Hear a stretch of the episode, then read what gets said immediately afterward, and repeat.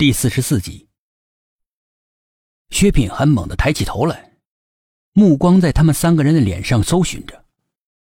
三个人的脸色清白，面无表情，眼睛一眨不眨的盯着他。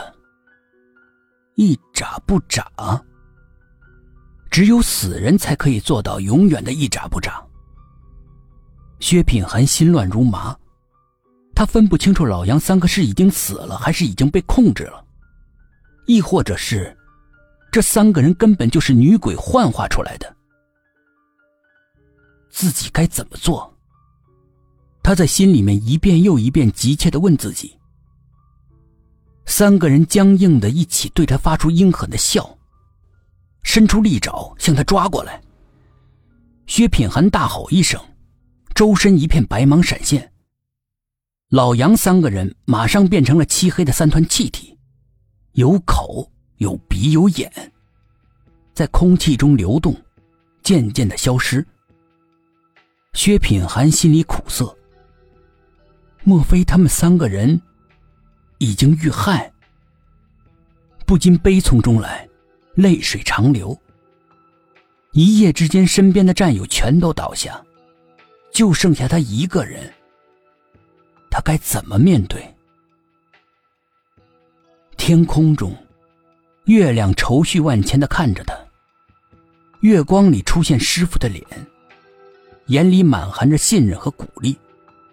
薛品涵还想多看一眼，却瞬间消失了。师傅，薛品涵喊道，头痛的要裂开。你叫我呀？背后传来了一个熟悉的声音。薛品涵回过头去，师傅站在身后。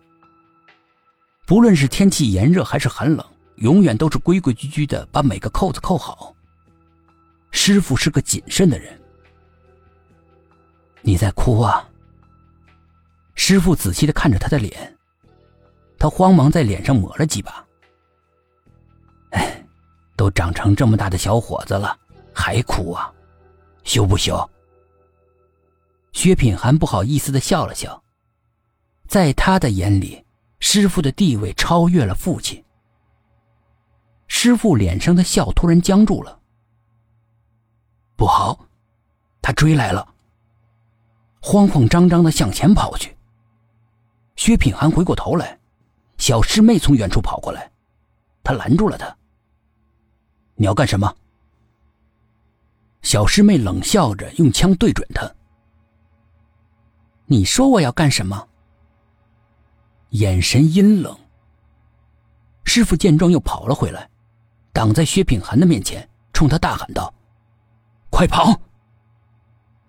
薛品涵果断的对着小师妹的胸口一枪，砰的一声，犹如利剑后层层的迷雾，将他彻底的惊醒。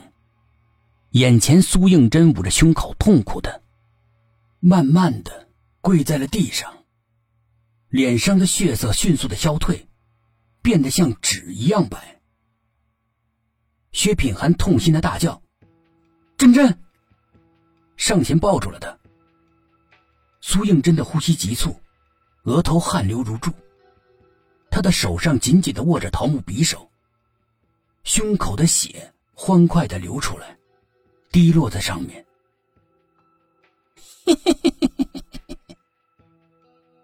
薛品涵抬起头来，看到师傅渐渐变成了红衣女子，眼里面射出恶毒的光芒来，向他们扑了过来。薛品涵绝望的闭上眼睛，把苏应真护在怀里，心里暗暗的祈祷：“取我的性命吧，放过苏应真。”苏应真拼命的推开他。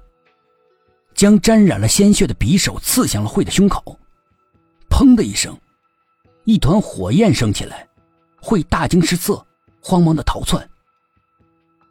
身后传来了沉重的推门声，随着“呀”的一声，大火凭空不见了，就像是从来都没有出现过。